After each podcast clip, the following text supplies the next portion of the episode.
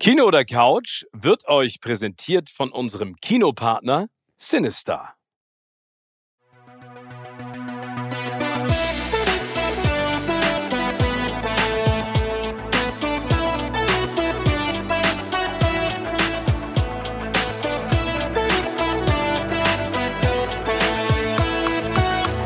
In meinem Podcast Kino oder Couch treffe ich jede Woche prominente Menschen aus den unterschiedlichsten Bereichen. Egal ob aus dem Sport, Musik, Kino, Serien oder Entertainment Business. Und gemeinsam sprechen wir über spannende Filme, Serien und das Leben. Und es wird die alles entscheidende Frage gestellt, Kino oder Couch.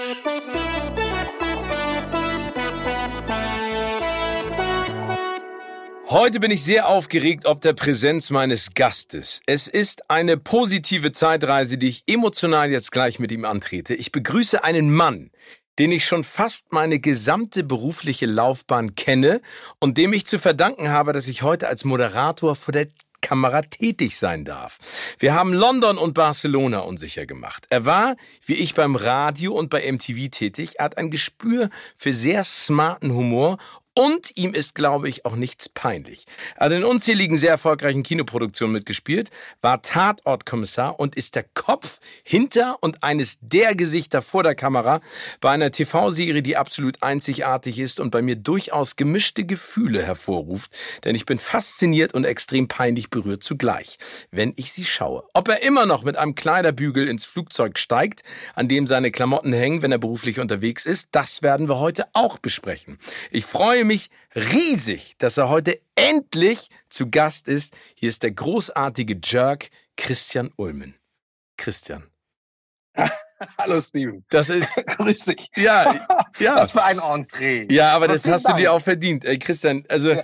wir werden heute mal ein bisschen gemeinsam sezieren, was wir alles schon für bunte Sachen erlebt haben. Aber als allererstes die Frage, welches ist der Film deines Lebens oder welcher Film definiert dein Leben oder welchen Film findest du ganz besonders gut? Du kannst einen nennen und alle drei Fragen damit beantworten ist natürlich schwierig, weil da so viel dranhängt mit Film des Lebens und so weiter. Und ja. ich habe ich hab den Podcast mit dem, mit dem tollen Tommy Schmidt und dir gehört. Ja. Ähm, und der hat sich ja dafür entschuldigt, dass er mit Forrest Gump einen, einen Blockbuster so mag und hatte ja Angst, dass er damit als nicht intellektuell genug äh, ja, aber das ist ja, rüberkommt. Ja, aber und, ich finde, das ist ja eine großartige Wahl gewesen, Forrest Gump. Ne? Total, ja, absolut ja. toller Film. Und dann äh, habt ihr eine Lanze gebrochen für Blockbuster und, und darüber gesprochen, wie anstrengend die Leute sind, die Arthouse-Filme ähm, äh, mögen oder, oder immer darüber reden und so weiter. Und ich komme jetzt aber mit einem Arthouse-Film und muss mich deshalb dafür äh, entschuldigen. Nee, da bin ich ja mal gespannt, Podcast wie arthausig der ist. Welcher aber der denn? ist gar nicht richtig. Nein, der ist eigentlich nicht richtig arthausig. Ich glaube, man nennt Arthouse-Filme oft deshalb so, weil sie nicht erfolgreich im Kino liefen. Und das ist Happiness von, oh. von Todd,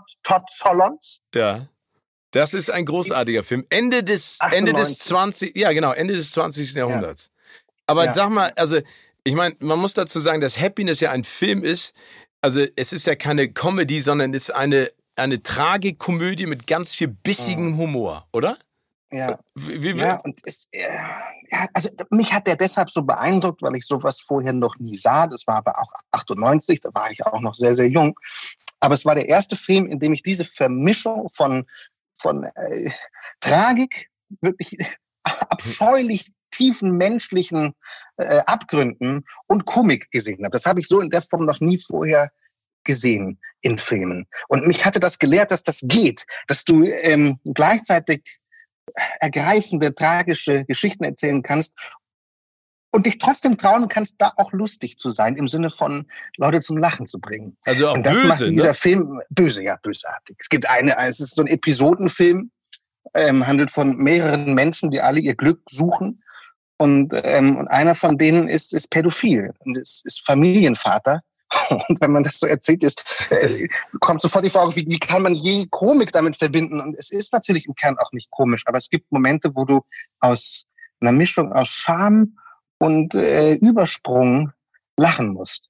Das stimmt. Und es ähm, sind ja auch tolle Schauspieler dabei. Ich meine, Philip Seymour ja. Hoffman, äh, äh, ja. hier, wie heißt er nochmal? John Lowitz? Nee, Don Lowitz? Nee, doch, John Lowitz heißt er, ne?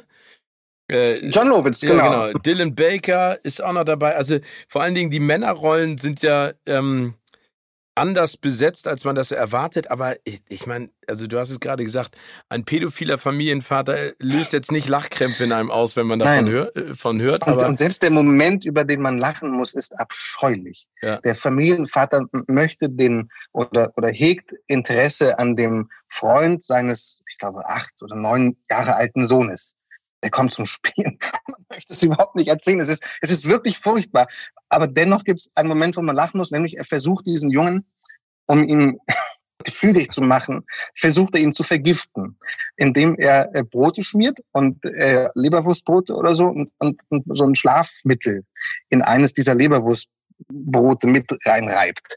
Und der Junge aber mag keine Leberwurst und isst diese isst dieses Brot nicht. Und die Verzweiflung, mit der der Familienvater äh, zusehen muss, dass sein Plan nicht aufgeht, weil der Junge das Brot nicht essen mag, ist leider komisch. Es ist ein Lachen, das dir im Halse stecken bleibt. Aber diese Mischung äh, und das, was das in mir auslöste als Zuschauer, auch die Frage, oh Gott, darf ich jetzt überhaupt lachen?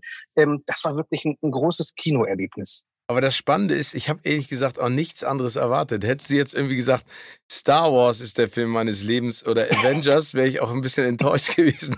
Ich finde, der, ich finde, der Filmtitel passt ja dazu. Aber erinnerst du noch, also weil das Spannende ist, du hast ja eben gerade gesagt, Arthouse hat ja immer leider so eine, so eine negative äh, Stimmung, eine Grundstimmung, ne? weil man mhm. damit, finde ich, Filme auch manchmal kleiner macht, als sie sind. Ähm, ja. Aber weißt du ja. noch, warum du, also ich weiß zum Beispiel noch, erinnerst du, dass wir in London zusammen in einem Film waren namens Scream? Erinnerst du dich daran noch? Ja, natürlich. Äh, am, ja. am, äh, am Leicester Square damals in unserer MTV-Zeit. Aber weißt du noch, ja. warum du in Happiness gegangen bist? Also ha, ha, kanntest du die Filme von Solons vorher oder hat dich das einfach nee. von der Prämisse her irgendwie in irgendeiner Art und Weise angeregt, dir das anzugucken? Ich wusste nichts. Mir hatte eine Freundin von mir, hatte mir den empfohlen. Und ich, ich wusste nichts und bin einfach da rein und hatte gar keine Erwartungen.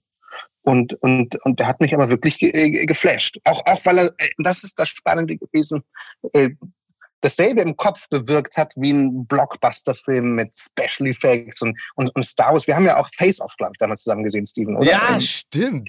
Face Off haben wir zusammen gesehen. Und, und aber, aber Todd Solondz macht, macht dasselbe in meinem Kopf wie, äh, wie so ein Face Off. Und aber mit, mit wenig Mitteln. Äh, ohne Special Effects, sondern einfach mit, mit, mit haarsträubenden Ideen. Ähm, das fand ich faszinierend. Aber ist das auch so ein bisschen, also weil, ich meine, da kommen wir nachher nochmal drauf zu sprechen, aber ich bin ja ein so riesen, riesen Fan von dir. Ne? Also das war, ich war schon Fan von dir, als du damals äh, zu MTV gegangen bist, weil du hast immer alles anders gemacht. Und das meine ich total positiv, als es so gang und gäbe war. Wir kommen auch nochmal zu der Kleiderbügelgeschichte, weil ich deine Antwort damals so genial fand. Aber hat dich dieser, dieser Film Happiness noch mehr inspiriert, auch für deine kreativen Outlets, zum Beispiel auch ja was Jerks verursacht. Also Jerks ist ja eine Serie, die es schafft, dass ich da sitze und mich in Grund und Boden schäme, ne? Und jedes auch noch, ja. also Loophole oder ich würde ins Mauseloch reinkriechen, wenn mich das davor rettet, das zu erleben, was du und Fari der Zeit erleben müssen. Es ist fantastisch, aber, aber, aber ist das, ist das sozusagen der, der, der angehängte Handlungsstrang von Happiness? Also ähm, auf jeden Fall nicht bewusst, aber vielleicht hat das, also mich hat der Film damals so beschäftigt und ich habe den auch mehrmals mal gesehen, dass er natürlich irgendwelche Spuren hinterlassen hat. Ich weiß, dass, dass ich bewusst den Film immer zitierte, wenn ich fand, dass in den Komödien, in denen man so als Schauspieler besetzt war, hatte ich oft mit Regisseuren Gespräche darüber, dass nicht, nicht auch stellenweise ein bisschen zu brav ist, was wir machen. Und und dann immer diesen Film zitiert und das war aber immer der Film, wo man sagt, ja nee, so das können wir nicht, das darf man nicht machen. Und es war immer der Film, der als Beispiel dafür galt, was man dem Zuschauer nicht vorsetzen darf. Und ich fand das immer so schade, weil, weil man dem Film damit Unrecht tut. Der ist nämlich weder Total. langweilig noch das, was man sonst arthausig nennt. Er traut sich nur ähm, an, an Tabuthemen ran und, äh, und, und Abgründe ganz ehrlich äh, zu erzählen. Und er traut sich das mit Komik zu vermischen. Ich glaube, da haben die meisten Angst. Und das habe ich danach, nachdem ich den Film sah, immer vermisst. So ein zweites Happiness. Oder auch mal selber so ein Ding machen zu können. Ja, aber überleg und vielleicht hat das gegraben in mir, das kann sein. Nee, aber, aber wenn du dir mal überlegst, dass ja, also zum Beispiel auch Roberto Benini, ne, Das Leben ist schön, ist ja ein Film, der ja ein unfassbar ernsthaftes Thema ja. behandelt, ja. aber mit mit einer so positiven Art von komödiantischem Talent auch garniert. Ich finde es großartig. Also wenn man die Fähigkeit hat und Happiness ist ja, ja ein Film, der auch damals, als er rausgekommen ist, von der Kritik gefeiert wurde, auch nominiert wurde. Ich glaube, in Cannes hat er was gewonnen, Golden Globe Nominierung bekommen. Also ich finde das schon ein super Film. Ich, also ja, beides. Er ist auch, ich glaube, er ist beim Sundance Fest Film Festival ausgeschlossen worden. Ich glaube, irgendein Festival hat ihn ja? nicht, nicht zeigen wollen. Ja, und das lag eben an dieser Pädophilie-Geschichte, ne? dass man, dass man einen Pädophil nicht so zeigen dürfe. Okay, hatten Sie Angst ähm, dann vor? Ja, ja. Also der hat, hat sowohl echt viel positive Kritik bekommen, aber wurde hier und da auch verdammt. Gibt es denn, also kommen wir vielleicht mal vom Film zur Serie, gibt es denn eine Serie, die Gleiches in dir ausgelöst hat oder die dich ganz besonders begeistert hat, die du gerne dir angeguckt hast? Lieblingsserie? Geht es mir, glaube ich, viel. Meine erste Serie, wo, wo ich immer traurig war, wenn auf dem DVD-Player fällt mir jetzt ein, die hat man noch auf DVD geguckt damals. Ja. Wenn dann so Minute 58 und du wusstest, ich weiß nicht, wie lange die Folgen waren, aber wenn du so auf dem DVD-Player, auf dem Zeitcounter gesehen hast, dass die Folge gleich vorbei sein muss, du Trauer spürtest. Das war Six Feet Under. Das oh. ähm, habe ich, hab ich wirklich weggesuchtet und habe nie zuvor auch erlebt, dass Charaktere im Laufe einer oder mehrerer Serienstaffeln sich so wandeln. Also Figuren, die du am Anfang magst, die hast du irgendwann und umgekehrt. Ähm, dass du den, der als der Antagonist galt, plötzlich Sympathieträger wird. Dieses unfassbar freie Erzählen, das äh, habe ich zum ersten Mal in Six Feet Under gesehen. Ja, auch eine tolle Serie, aber auch wieder ein ernsthaftes Thema, das, sag ich mal, satirisch aufgearbeitet wird mit so einem ganz bösen Ansatz, ne? Also das finde ich auch toll, aber ich finde, ich glaube, das ist ja auch, wer nicht wagt, der nicht gewinnt. Also das ist ja, glaube ich, der, ja. Äh, der Schluss, den man daraus ziehen kann. Ne? Also, dass man zu häufig genormt ist und sich nicht dann andere Dinge traut. Aber da, das ist ja zum Glück das, äh, das Schöne an dir, dass du da komplett anders bist. Bist du denn Team Kino oder Team Couch? Äh, ich ich glaube, ich bin eher Team Couch. Steven. Auch wenn das immer schön war mit dir im Kino früher. aber wenn wir Händchen gehalten haben. Aber ich, ja, aber ich glaube, das ist auch, weil ich äh, auch, auch das Serienformat so mag. Und ich neige dazu, es auch durchzu zu gucken an, in einer Nacht und, und so reinzugehen. Ja. Also wenn ich, ich was packe, bist du sofort dabei ja. und guckst es bis zum ja. Ende. Ja, wow. da bin ich ganz schlimm. Also ich schaffe es dann auch nicht aufzuhören und nehme dann auch in Kauf, dass ich am nächsten Tag äh, kaputt bin und komme mir vor wie ein, wie ein Süchtiger oder wie einer, der durchgesoffen hat, weil ich nicht, nicht äh, aufhören kann. Ich, ich kann bei guten Serien wirklich nicht aufhören. Muss die nächste Folge sehen und das, und das mache ich teilweise eine, eine Nacht lang durch. Und bist du denn, also guckst du denn dann am Laptop? Also verschanzt du dich irgendwo zu Hause in der gemütlichen Ecke oder machst du es dir dann also richtig schön vor, keine Ahnung, großen Fern... Ja? Ja, schon, schon äh, eigentlich fast über. Also bei ähm, äh, Breaking Bad ja. habe ich teilweise im Flugzeug und in der Bahn auf dem Handy geguckt, äh, weil ich es nicht ausgehalten habe, nicht, nicht weiter zu gucken. Da war es mir dann auch wurscht. Aber ansonsten achte ich schon darauf, dass ich bequem sitze. Also dann hast du auch was zu futtern dabei und was zu trinken und ein Kissen für deinen Rücken und damit du dann nicht in irgendeiner Art und Weise physisch in Mitleidenschaft gezogen wirst. Ich kann es kaum sagen. Ich glaube, ich bin so süchtig, dass, dass wie ein Trinker, die auch nicht mehr genau darlegen kann, wie er jetzt, jetzt noch gesoffen hat. Es war einfach ein Besäufnis. Es ist, ähm, ist dann fast orgiastisch, wo ich nicht darüber nachdenke, wie, wie genau ich jetzt sitze. Orgiastisch ist ein sehr schönes Wort, habe ich lange nicht mehr gehört. Aber kannst du denn, also dadurch, dass du so viel Filme selber drehst, ähm, und, und ja auch machst und äh, vor und hinter und schreibst und tust und schneidest, Kannst du denn dich da komplett auf so eine Geschichte einlassen? Also bist du jemand, der da objektiv guckt oder guckst du dann schon drauf auf die Machart, die Kameras oder machst du das dann im zweiten Schritt? Also würdest du eine Serie oder einen Film zweimal gucken, um dann auf das Handwerk auch zu achten? Gott sei Dank habe ich das nicht, dass ich auf das Handwerk achte. Ah, okay. Ich tauche wirklich rein wie, wie einer, der ähm, beruflich null mit, mit Filmen zu tun hat und sich einen Film anguckt. Ich hasse das, wenn das passiert. Und das ist auch oft ein Zeichen dafür, dass mich dann eine Serie nicht kriegt, wenn ich jetzt über eine Kameraeinstellung nachdenke oder über den Schnitt. Was ich aber manchmal mache, ist, wenn ich im Schnitt hänge und mir nichts mehr einfällt oder irgendwie eine Szene nicht, nicht hinkriege, dass ich dann bewusst mir eine Serie angucke, irgendwo reingucke, um mich inspirieren zu lassen und zu gucken, wie, ähm, wie geht man denn da um mit einer totalen? Wie lange steht die denn da und so? Ähm, wie viel darf man aus dem Off erzählen. Da muss ich alles im On zeigen und so. Weil wir bei Jerks sehr viel improvisieren und manchmal in der Improvisation tolle Sätze nicht im Off gesagt werden, sondern im, äh, nicht im On, sondern im Off gesagt werden. Ja. Und, und ich mich dann entscheiden muss, lasse ich den Satz trotzdem drin, obwohl man gar nicht sieht, wie er gesprochen wird, oder lasse ich den Satz einfach im Off erklingen. Und da vergewissere ich mich manchmal und gucke Serien und gucke, wie, äh, wie machen die das? Gibt es Serien, in denen Schlüsselsätze im Off gesagt werden? Und wenn ich dann sehe, ja, die machen das auch so, dann freue ich mich und gehe wieder zurück an den Schnitt. Aber es ist nicht so, dass ich, ähm, wenn ich Filme und Serien gucke, automatisch so jobmäßig darauf gucke. Gott sei Dank gibt ja viele, die das, die das nicht abschalten können und die deshalb auch Filme nicht mehr genießen können. Das habe ich Gott sei Dank nicht. Ja, aber das ist auch, glaube ich, etwas, was man sich erhalten muss. Ne? Also ich vergleiche jetzt mal, obwohl das man eigentlich gar nicht machen sollte, aber es ist wie mit äh, Fernsehen machen, ne, in der Moderation ja. und sich dann Fernsehen angucken. Und da auch da ist es, finde ich, total wichtig, dass man sich da von wirklich distanziert und das ja. genießt und sich entertainen lässt oder eben auf der anderen Seite sich im Band ziehen lässt von einer, von einer ganz toll erzählten Doku. Ja. Weil ich glaube, ja. das ist der größte Fehler, ne? Aber du hast, ja, du, du, hast ja gerade gesagt, du bist eher äh, Team Couch, aber Du bist ja jemand, der auch in extrem vielen Kinofilmen aufgetaucht ist und auch in Zukunft weiter wird. Wie sehr vermisst du denn als Schauspieler das Kino und als Zuschauer? Also was für eine Bedeutung hat das Kino auch für dich? Also ich bin gern ins Kino gegangen mit ähm, den Kindern. Das ist schon was, was, was fehlt. So dieses Familiending. Und als Schauspieler Premieren feiern, da sind meine Gefühle sehr gemischt, so, so gemischt, dass ich sie kaum formulieren kann. Weil, weil ich einerseits ist immer sehr unfassbar aufregend. Du, du kennst das ja, du moderierst ja fast alle großen Filmpremieren in Deutschland. wie, wie, wie, äh, wie viel Adrenalin da unterwegs ist und wie viel Lampenfieber und wie viel Schweiß und einerseits ist es ein tolles Gefühl, wenn die Zuschauer da sitzen, der Film läuft und die lachen an den richtigen Stellen und mögen das. Andererseits kann ich aber auch gut auf all die Aufregung verzichten. Also lieber zu Hause sein und dich entspannen, anstatt sich das dann. Ja, ja. ich glaube, man muss sich manchmal dem stellen. Ja. Aber ähm, ich habe mich nie in all den Jahren gewöhnt an Lampenfieber und an, an die Aufregung öffentlicher Auftritte, roter Teppiche. Hast du Lampenfieber? Das, ja, brutal.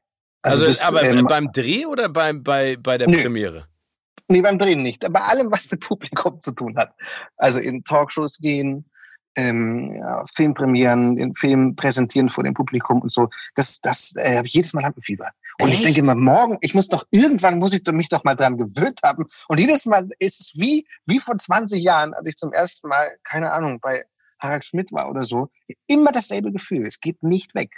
Aber ich, ich, ich nie hingekriegt. Aber das, weißt du, das verstehe ich insofern nicht, weil du immer vor der Kamera, auch damals schon bei MTV und da ja auch vorher bei deinem offenen Kanalauftritten, ja Dinge getan hast, die, die, also du hast ja in keinster Art und, und das finde ich so schön, du bist ja immer komplett natürlich reingegangen, ohne in irgendeiner Art und Weise zu berechnen, wie die Reaktion ist, sondern du hast einfach gemacht. Und dazu, ja. da, also, aber dann verstehe ich nicht, woher das Lampenfieber kommt. Also mein bester Freund, ne? Jerks, äh, hier, wie hieß das nochmal mit Julia Valle, das MTV Hot. Hot. MTV genau. Hot. Mit Petra Oder? Schwimberg an der Seite, äh, ja. die immer reingeschrien Petra. hat. Petra. Ähm, nee, aber äh, also Petra Schwimberg, müssen wir dazu sagen, war eine Mitarbeiterin ja. bei MTV, die immer aufgepasst hat, dass Christian auch zur richtigen Zeit am richtigen Ort steht. Aber nee, dass aber ich mich schminke ja, ich mich schminken. Ja, wir mussten uns ja selber schminken. Weißt du was noch? Wir haben oh. unser Einweisungstag als Moderatorin bei MTV war ein Schminktag, wo uns so ein Schminkbeutel gegeben wurde mit Puder. Und äh, dann wurde uns gezeigt, wie wir uns schminken, weil es, weil es keine Maskenbild mehr vor Ort gab. Und ich habe mich immer an, an meinem Schreibtisch äh, geschminkt mit so einem kleinen Klappspiegel. Und, und Petra Schwimbeck wurde immer gefragt, wer denn der neue schwule Praktikant sei, der sich da den ganzen Tag am Schreibtisch schminkt. Äh, Ich weiß nur, es gibt doch diesen Concealer, den man sich unter die Augen macht, ne? Ja. Und äh, ja. liefen ja hier die ganzen Moderatorinnen, hier Edden und wie sie alle hießen aus den ganzen anderen ja. Ländern rum. Und dann war ich irgendwann einmal unten in der Garderobe, nachdem du mich da ins Rampenlicht gepusht hast. Äh, und da hab mit Concealer, glaube ich, meine Augen so weiß gemacht, dass das so aussah, als wenn die nicht zu meinem Körper gehörten. Weißt du, also alles drun unten drunter. Ja, das war schon äh, eine spannende Zeit. Aber trotzdem, also jetzt nochmal, Lampenfieber ist etwas, was dich immer noch begleitet begleitet, trotz all ja. dieser Ausflüge?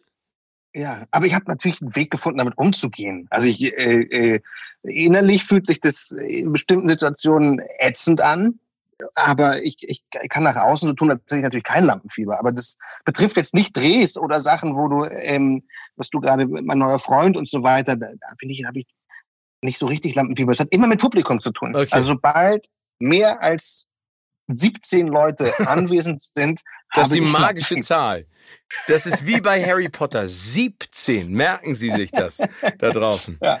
Ähm, aber kommen wir jetzt mal, wir haben eben schon ein paar Mal über Jerks gesprochen. Du schneidest auch gerade Jerks. Ähm, mhm. Das ist ja eine zu Recht tolle Erfolgsgeschichte. Aber mich interessiert jetzt nochmal, wie du über sage ich jetzt mal, Jerks gestolpert bist? Oder also es gibt ja eine dänische Serie namens ja. wie heißt sie, Klöven oder Kloven? Clown. Clown. Ich glaube Clown. Ich glaube, die sagen wirklich so okay. Kloven geschrieben, aber die sagen Clown dazu. Ja, es kam eine Anfrage von Talpa, eine Produktionsfirma aus Deutschland. Die hatten die Rechte an dem dänischen Clown gekauft und haben gemeinsam mit dem Produzenten Carsten Kälber, in dem ich auch bis heute noch Jerks mache, ähm, nach Leuten gesucht, die das umsetzen und, und sind dann zu mir. Und ich habe das erst abgesagt, weil ich es nicht richtig verstanden hatte. Ich dachte, die wollen wirklich eine Doku, so Sarah and Mark in Love mäßig über, äh, über mein Privatleben machen. Ja. Und habe deshalb gesagt, nee, das möchte ich, mag ich nicht so Obwohl, gerne. Das ist ja immer, was du gerne nach außen kehrst, wie, wie ich auch. Ja, aber ich tue dann immer so, als, als würde ich eigentlich das nicht gerne nach außen kehren und habe dann abgesagt.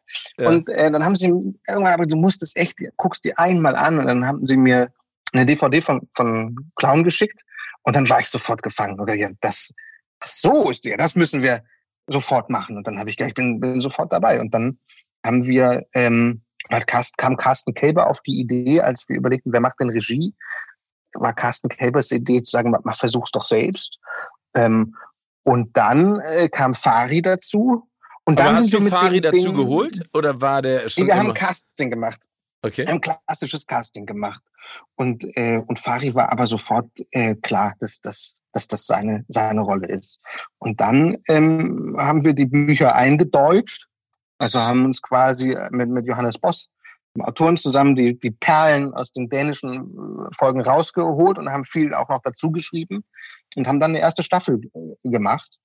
Und zuerst wollte die auch niemand haben. Wir sind echt lang damit rumgereist und ja. irgendwann hatte Max Dome, äh, heute Join, hat Maxstorm gesagt, wir wollen das haben und hat dann zusammen mit Pro7 äh, gesagt, wir, wir, wir ziehen das jetzt durch mit Jerks. Und dann, äh, dann ging's los. Aber wenn man sich das jetzt mal anguckt, ne, also ich sag mal, etwas eindeutschen ist ja einfach, aber das, was da jetzt auch stattfindet, das sind ja deine Ideen oder eure Ideen, ne? Also die, die auch, ihr nieder, ja. nieder, also vielleicht, aber äh, erklär mir mal, wie du auf diese, zeitweise absurden, bizarren Gedanken und Ideen kommst, die ja sehr nah am normalen Leben sind, aber so absurd, dass du, also ja. wenn ich in meinem Freundeskreis eine Serie nennen soll, die alle gucken, ne? Also die wirklich diesen Lagerfeuereffekt haben, dann ist es Jerks, ne? Also wie häufig, wenn ich da irgendwo mit den Jungs gestanden habe, erzählen die mir, ey, hast du das gesehen, was die da gemacht haben? Was der Christian und der Farin, was ist denn da passiert? Wie kommst du darauf? Also wie, wie, wie entstehen diese Ideen? Ja, also natürlich ist eine Riesenhilfe, dass es das dänische Original gibt. Und und so eine Highlight-Folge zum Beispiel wie der Masturbationskurs, wo die Frauen alle masturbieren gehen und Fari und ich gucken den zu. Das ist zum Beispiel ein Plot, der aus Dänemark kommt. Mhm. Ähm, so, und dann garnieren wir die Sachen mit unseren eigenen Ideen und in der zweiten Staffel dann sind die Plots mehr und mehr unsere geworden und die dänischen wurden immer weniger und es sind nur noch, also es gibt, um ein Beispiel zu nennen, wie so eine Transformation funktioniert. Es gibt in der, in einer dänischen Variante einen Typen, der zeigt seinen Freunden ein Foto von seiner Mutter auf hm. Facebook und sagt, oh, ich muss da mal eben gratulieren. Und dann äh, hab zum Geburtstag und, und schreibt der schnell auf Facebook eine Nachricht und dann sehen die, die anderen, dass die Mutter, der der schreibt, eine Frau mit Down-Syndrom ist. Und, und das blitzt da ganz kurz auf, nur auf diesem Facebook-Portal. Und dann lachen die irgendwie darüber, dass die Mutter Down-Syndrom hat. Und dann ist das Thema aber auch durch. Und das hat uns dazu inspiriert, einer Figur wirklich eine Mutter mit Down-Syndrom zu geben, die auch auftaucht, die vorkommt in der Folge und die sich mit an den Tisch setzt und äh, eingebunden wird in, in eine Handlung. Also das sind dann manchmal noch so kleine Reste, die man bei den Dänen übernimmt. Und ähm, und dann gibt's gibt's Folgen wie der, der Partnertausch in ähm, der letzten Folge der vergangenen Staffel, äh, die dann komplett sozusagen auf unserem Mist gewachsen ist. Und ich glaube, dass die, die Dänen natürlich so ein bisschen gepusht haben, in so eine bestimmte Richtung zu denken. Und dann ist der Kosmos entstanden und dann ist es ehrlich gesagt nicht mehr so schwierig, auf die Ideen zu kommen, weil dann stellst du dir einfach nur Fari vor, äh, konfrontierst den mit dem Thema Geburt zum Beispiel ja. und überlegst dir, was, was würde jemand wie Fari bei einer Geburt wohl am schlimmsten finden? Und wahrscheinlich ist es die Deformation des weiblichen Körpers. Und, und so entsteht es dann. Also es gibt da diesen Jerks-Kosmos, es gibt diese Figuren und du weißt, wie die denken. Und dann kommen die Ideen, ähm, sobald man sie ganz banal mit Themen konfrontiert. Aber gibt es da Grenzen, die du nicht überschreitest? Nee. nee, gibt's gar nicht, ne? Nee. Also wir haben, es gibt eine Episode, doch gab es eine Grenze. Es gibt eine, eine Episode, ähm, da sind wir bei einer jüdischen Familie und es hat damit zu tun, dass ähm, es zu Darmkomplikationen kommt wegen falscher Ernährung. Und am Schluss gibt's eine, gibt's eine Durchfallattacke und ähm, meine Figur, also ich muss, muss rausgehen und äh, wische mir in so einem Gästehaus den Hintern ab mit, mit irgendeinem Stückchen Stoff, das ich da finde. Und es stellt sich am nächsten Tag heraus, dieses Stückchen Stoff war ausgerechnet die Familienflagge ähm, der Familie, die sie bei einem Familienfest hisst. Und dann hisst sie die und es sind noch noch Reste des, äh, des Stuhls auf, auf der Fahne. So, und, und da war ganz ursprünglich mal die Idee, dadurch, dass das eine, eine, eine jüdische Familie ist, dass sie die ähm, israelische Fahne hissen. Und dass es damit passiert. Und dieses Bild aber, wenn du das aus dem Kontext ziehst, ja. das ist eine deutsche Serie und, und ähm, da scheißt einer auf die israelische Fahne. Das, das war einfach an, an Symbolik, die, selbst wenn sie gar nicht so intendiert ist, aber die, die, die so euch um die Ohren geflogen. Klar miss, ja, ja. die so klar missverstanden werden ja. kann, wo wir, wo wir gesagt haben, das, das machen wir nicht. Ähm, so, insofern gibt es, glaube ich, immer von Folge zu Folge Abwägungen und ähm, also man macht man nicht bewusst, sondern es fällt einem einfach auf. Also haben wir da gesessen und gesagt, nee, das, das können wir nicht, nicht machen. Ja, auch gut. Aber ich würde ja. jetzt gerne mal, also gehen wir mal auf eine Folge der ersten Staffel ein. Ne? Also es geht darum, um ein Katzenklo. Äh, und du scheißt da rein, ne? kann ich ja auf gut Deutsch so sagen. Äh, und Emily denkt, dass es Katzenkot ist. Ne? Äh, ja. Also nur, dass ich das mal verstehe, wie das am Set von Jerks abläuft. Das ist, wie du ja gesagt hast, alles improvisiert. Also was von der Geschichte steht jetzt genau da und was passiert dann? Ja, Improvisation heißt bei uns nicht, dass wir uns alles ausdenken, sondern eigentlich bei uns nur, es gibt keinen Text. Also okay. im Drehbuch steht, Christian muss dringend, er ähm, kann nicht mehr einhalten. Er öffnet die Tür zum WC, dort ist das WC aber außer Betrieb. Er entdeckt ein Katzenklo, also macht er da rein. So, das steht da drin. Mhm. Und dann steht äh, auf der nächsten Seite Emily und ihre Freundin ähm, entdecken dann den Code und machen mhm. sich Sorgen über den Gesundheitszustand der Katze. und, das, und das aber müssen, müssen dann die Schauspieler mit, mit eigenen Worten füllen. Also es wird, wird einfach beschrieben wie eine Handlungsanweisung oder wie, eine, äh, wie ein prosaischer Text ohne, ohne klare Dialoge. Und, und die Schauspieler kommen ans Set und wissen, was passieren soll. Also wissen, wo sie anfangen, wo sie aufhören, aber mit welchen Worten sie das kleiden. Das, das entsteht tatsächlich erst, wenn die Kamera läuft. Das proben wir auch nicht. Sondern wir, stellen die Kameras hin ähm, es ist einmal eingeleuchtet und dann drehen wir sofort los, ohne dass es vorher eine, eine Probe gibt. Und dann gucken wir, was passiert. Und, und dann stellt sich irgendwann auch heraus, welche Worte die Schauspieler finden. Aber das heißt, ihr habt ja auch äh, unter den Schauspielkolleginnen vor der Kamera ein mhm. unfassbares mhm. Vertrauen. Ansonsten kann man das ja auch, glaube ich, gar nicht so stemmen, oder? Ja, das stimmt das haben, hat Fari und Felina haben das oft, oft beschrieben, dass sie sich teilweise beieinander entschuldigt haben auf der Rückfahrt vom Set nach Hause, weil sie sich, weil sie sich so beleidigt haben. Und dann natürlich, wenn du, ja, und, und natürlich, denn wenn du dich beleidigst, ob deines Äußeren, also ja. wenn jemand Witze über Faris Nase macht, Faris Nase ist ja Faris Nase. Ja. So, also kann man ja noch so sehr sagen, na ja, das war doch im Spiel, aber ähm, es ist die Nase. So, ja. Und wenn, wenn du halt äh, deinen dein Spielpartner beleidigst für Dinge, die wahrhaftig sind, dann ist das auch eine wahrhaftige Beleidigung. Und dann entstehen auch manchmal Befindlichkeiten, so, für, für die du dich danach entschuldigen musst. Aber das stimmt, darüber habe ich noch gar nicht nachgedacht. Aber äh, das Spannende ist ja auch, so eine Szene, du hast es gerade gesagt, die wird zwar von außen festgezurrt, aber die kann natürlich auch komplett aus dem Ruder laufen.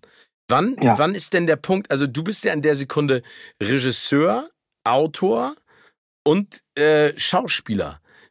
Wie, wie kannst du denn dann beeinflussen, dass nicht aus einer geplanten anderthalb Minuten Szene auf einmal eine zwölf Minuten Szene oder lässt du es dann laufen, weil du sagst, dann hat das auch eine Berechtigung, so lang zu sein? Ja, meistens lasse ich es laufen und wir sind manchmal sogar bei 45 Minuten langen Takes für eine Szene, die nachher eine Minute 30 wird. Und oh. äh, im, Grunde, im Grunde ist es wie, wie, wie ein Fischer, der ein Netz äh, aus, auswirft ja. und dann ein bisschen rumkuttert und dann bleiben da halt ähm, äh, Meeresschätze in dem Netz hängen. Also je länger ein Take geht, will ich damit sagen, desto höher die Wahrscheinlichkeit, dass, dass viele tolle Sätze und Ideen und Blicke dabei sind. Und die eigentliche Arbeit ist dann nachher die im Schnitt, wenn du durch diese 45 Minuten langen Dinger durchwarten musst, um eben diese Schnitte und Sätze daraus zu äh, picken. Aber ähm, also das Grunde, heißt, du also musst den Sud rausziehen im Prinzip, ne? Also ja. du musst die Essenz ja. dessen, was dir da. Aber gibt es dann auch Situationen, wo du dir die Szene anguckst und dann sagst du, oh, das war beim Machen echt cool und lustig, aber jetzt wird's irgendwie dann doch. Uh, ja, doof. das gibt es tatsächlich manchmal. Ja, beides. Es gibt sowohl die Szenen, wo du beim Drehen dachtest, boah, und dann entdeckst du aber die zwei Blicke, die aneinander geschnitten plötzlich das Ding so aufwerten und auf einmal ist es eine Riesenszene, wo du das Gefühl beim Drehen hattest, das, da war nichts dabei und umgekehrt auch dass du vor Ort total gelacht hast und dann merkst du im Schnitt, nee, es passt zu der Szene davor gar nicht, ist eine falsche Tonalität plötzlich und so. Das äh, ist jedes Mal eine Überraschung. Also das ist auch das Tolle an dieser Serie, dass du an das Rohmaterial gehst und und vorher nie weißt, was dich, was dich jetzt wirklich erwartet. Ja, ich finde das, aber das merkt man auch, ne? Also, dass ihr da zwar eine Grundidee habt, aber dass sich das dann so, und das ist ja eigentlich auch das Schöne, glaube ich, ne? Dass sich so, so selber dann äh, so Energie überträgt, ne? Und dass es dann von selber ja. auf einmal so ein, so ein, so ein Monster im Positiven wird. Aber ja. hast du denn, hast ja. du denn das Gefühl, dass, äh, dieses Drehen der Serie dich persönlich auch in irgendeiner Art und Weise beeinflusst hat? Also du hast ja vorhin gesagt, du hast Lampenfieber, wenn du auf eine Premiere gehst, aber hat dich das im ungefähr, äh, im Umgekehrten jetzt auch immun gemacht gegen Peinlichkeiten? Nee, gar nicht. Ich glaube auch Gott sei Dank nicht. Ich glaube, du kannst nur peinliche ähm, Momente er erfinden oder drehen, wenn, wenn du die, die Scham noch spüren kannst. Also ich glaube, jemand, der, der keine Scham spürt, kann keine Serie über peinliche Situationen machen. Dann musst dich schon schämen, wenn, wenn, wenn du nicht weißt, wovon du da sprichst oder was du da inszenierst, weil du das nicht fühlen kannst, wie es ist, sich zu schämen, dann glaube ich, funktioniert das nicht mehr. Also ich, ich schäme mich nach wie vor häufig und, und freue mich auch darüber, dass ich dazu, dass ich dazu noch in der Lage bin. Ähm, eine meiner Lieblingsserien mit dir war ja auch immer mein, mein Be wie hieß das, mein bester Feind? Nee, mein bester Freund. Mein neuer Freund. Mein, mein neuer Freund. Freund. Ja, und ich weiß noch, diese, diese eine Geschichte, ich weiß nicht, wer war, war ich glaube, da warst du dieser Graf bei so einem ähm, bei so einem Typen in Köln und ja. Äh, warst mit ihm dann, glaube ich, am Rhein beim Fußballspiel und saß dann hinten auf der Bank und ähm, die haben Fußball gespielt und immer wenn er den Ball berührt hat, bist du aufgesprungen und hast ihm so zugejubelt und hast dich so gefreut und ähm, ich dachte in der Sekunde immer nur so, wow. Und, und er hat versucht, also äh, der, der Typ, de, de, dem du das sozusagen äh, gezeigt hast, hat immer versucht, das so cool wegzutun. Aber es war so großartig zu sehen, wie in ihm drin, ja. dass so ein Feuerwerk der Emotionen auslöst, der eigentlich nur explodieren wollte und sagen wollte, das ist nicht mein Freund. Ähm, ähm, ja, für den war das furchtbar, weil der ja auch, der war ja homophob, also der, der das war so ein, der, der hatte von sich das Bild eines klassischen Mannes mit Bier trinken und einer Playboy-Sammlung zu Hause unterm Bett. Ja. So, und der hat das, und Fusi und so, und der hat das natürlich gehasst, dass er so einen Kumpel hat, der so ein bisschen körperlich war und der den immer umarmt und geherrscht ja, stimmt, hat. Und dann musste genau. er auch mit, mit, mit Engelflügelchen musste er dann Fußball spielen. Ja, stimmt. Und, und hinten raus musste er seinen Kumpels sagen, ich breche jetzt ab, das Spiel ist mir zu hart heute. Ihr spielt mir alle zu hart. Mit den Worten musste er das abbrechen. Und das war für ihn natürlich äh, das Schlimmste. Ähm, hast du, also äh, im Nachhinein bei der Auflösung, ne? War, war das dann eine Erlösung für die oder fanden die das dann am Ende äh, auch noch ganz okay? Das, also ich habe die ja wirklich nur einmal noch gesehen ja. nach Drehschluss, also beziehungsweise zur Auflösung und danach nie wieder Kontakt mit denen gehabt. Ja. Und ähm, ich, ich höre manchmal, weil manche so auf Instagram sich melden und, und so erzählen, dass, dass die heute noch darauf angesprochen werden und dass das für die irgendwie eine spannende Reise war und so weiter. Ähm, Nicht bei dem Fußballer.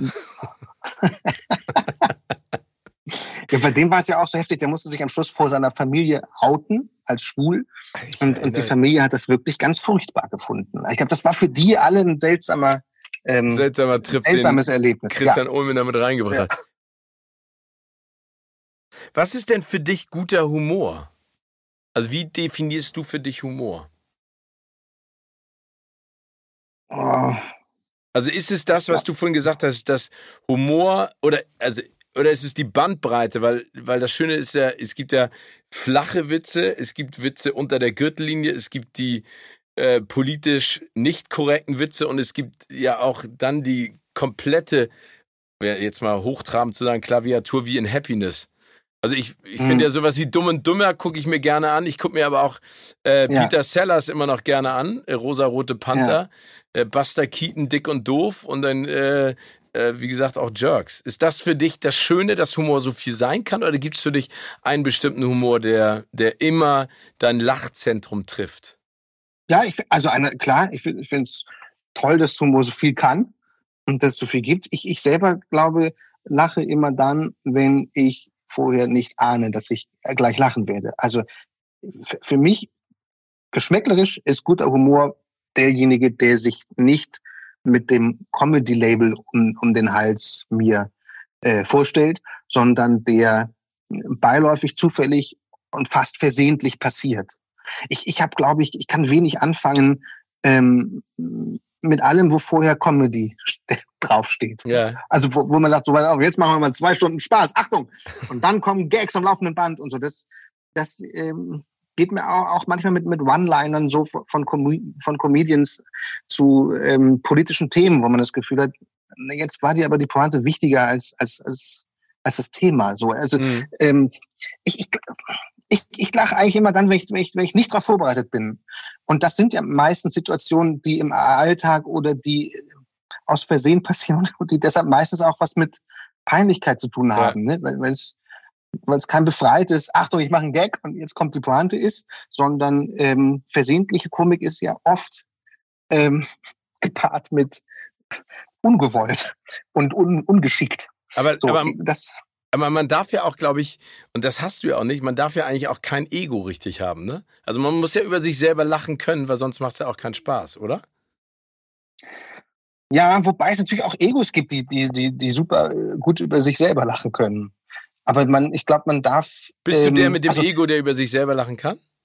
Ich bin mir nicht so sicher. Ich glaube, dass ich sicher auch Ego-Momente äh, durchlebe oder, oder es Momente gibt, wo mir mein Ego im Weg steht. Aber bei Jerks zum Beispiel, wo wir uns gegenseitig häufig in der Improvisation überraschend beleidigen, also wenn hm. Pari sowas sagt wie, ähm, äh, Christian ist mit Colin zusammen, die beiden kann ich mir gar nicht beim Sex vorstellen, sehr eklig und so, ähm, passt gar nicht oder, oder, oder mich als dick bezeichnet und, und so, dann äh, ähm, macht mir das überhaupt nichts aus. Das, weil ich das Gefühl habe, ja, das, das ist hier unser Job und, und wir stellen uns mit diesen Assoziationen und Projektionen zur Verfügung. Und das macht mir sogar Spaß. Da gibt es natürlich Leute, die sagen, nö, bitte nicht über mein, darüber, dass ich dick bin, jetzt einen Witz machen und, und, und meiner Frau bitte auch nicht und so. Äh, da glaube ich, steht mir mein Ego nicht im Weg. Gibt sicher andere Momente, wo, wo es das tut, aber, aber, aber da nicht. Uns allen nicht. Das, sonst könntest du ja sowas wie Jerks nicht machen. Braucht man denn als jemand, der auch solche Serien macht und Filme äh, auch eine dunkle Seite? Also man spricht ja auch ganz häufig davon, dass die großen Comedians, äh, um das jetzt mal im Positiven auch zu nennen, immer dunkle Seiten hatten. Ne? Also äh, Robin Williams ist ja einer der größten Komiker unserer Zeit gewesen, der ja wahnsinnig gut auch improvisieren konnte, aber der ja eine sehr dunkle, dunkle Seite hat, der ja leider Gottes auch äh, erlegen mhm. ist. Hast, hast du? Kurt Krömer hat, glaube ich, jetzt auch auch das öffentlich gemacht, ne? dass er, dass er ja. unter Depressionen litt. Es gibt es oft, da wurde auch thematisiert, ob das verwandt ist oder ob Comedians oft haben. Ich habe also Gott sei Dank ähm, habe ich das Glück, dass, dass es so dunkel bei mir nicht ist. Aber was ich feststelle, ist, dass ich mich häufiger als früher errühren lasse. Also dass mir, dass ich eine Serie wie This Is Us ja. die hätte ich vor, vor 15 Jahren wahrscheinlich verdammt als kitschig und, und nicht gesehen. Und, und die, die hau ich so weg und, und weine manchmal auch. Ah, ich, ich heul wie ein Schlosshund. This is us, ja? Ja, also This is Us, aber ich, ich darf das gar nicht sagen. Ich gucke ja so eine Doku-Serie, die nennt sich Queer Eye for the Straight Guy. Ich weiß nicht, ob du davon schon mal gehört hast. Das sind halt äh, äh, fünf Männer, die irgendwo hingehen in Amerika, in Philadelphia oder Missouri oder wo auch immer und dann sozusagen das Leben einer Person umkrempeln. Ne? Die wurde, die wurden angerufen, die Fab Five. Äh, und die stylen dann und äh, dann gibt's einen, sag ich mal, einen Live-Coach dabei. Und ich bin da jedes Mal, und das sind diese klassischen amerikanischen Geschichten, ne? Äh, der Veteran, der mit seiner Frau nicht über seine Gefühle reden kann, aber Häuser baut und dann kommen sie dahin und am Ende ist alles super und ich sitze immer nach 40 Minuten da und mir läuft die Suppe die Augen runter.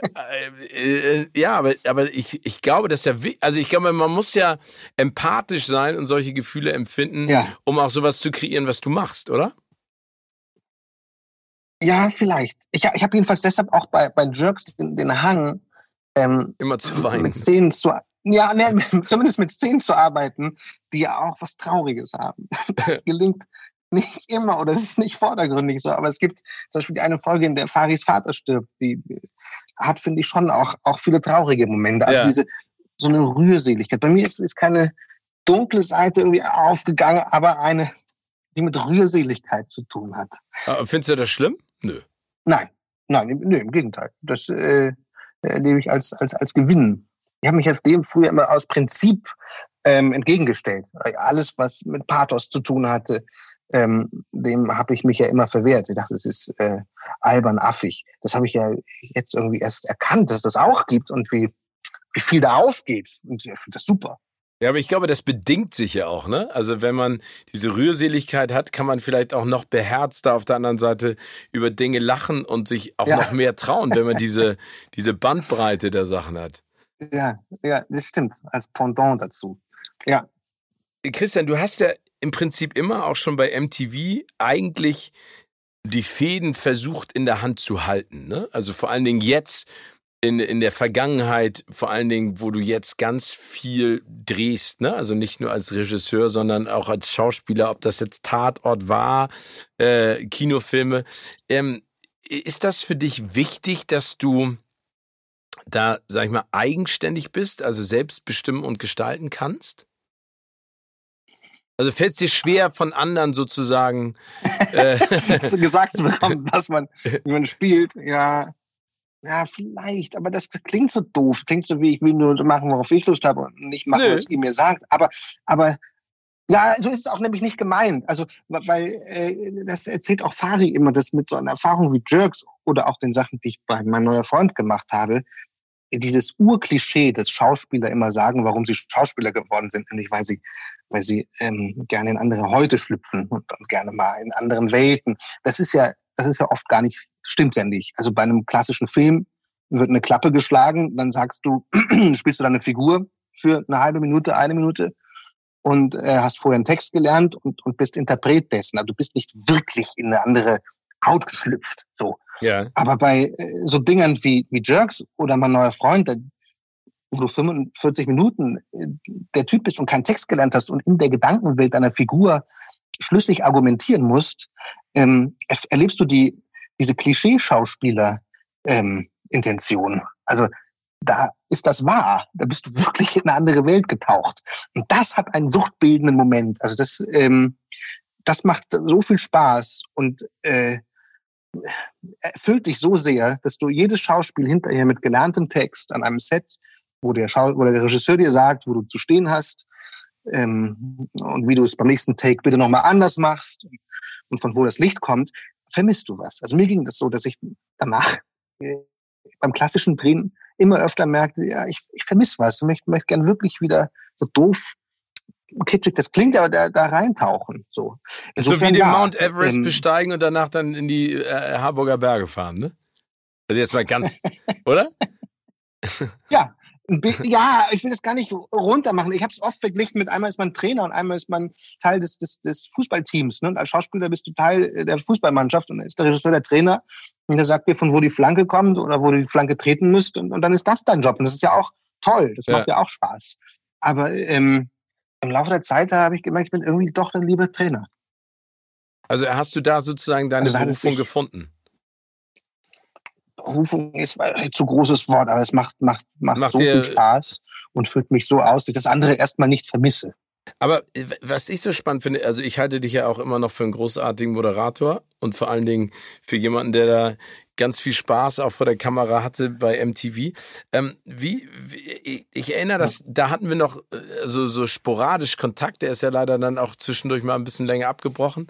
Ähm, äh, wie, wie, wie war das damals mit deinem Auftritt oder deiner Rolle in dem Film von Leander Hausmann? Also Herr Lehmann, also wie ist das denn, weil, weil du hattest ja immer das Talent, du hast dich ja immer ausprobiert, aber wie ist das dazu gekommen?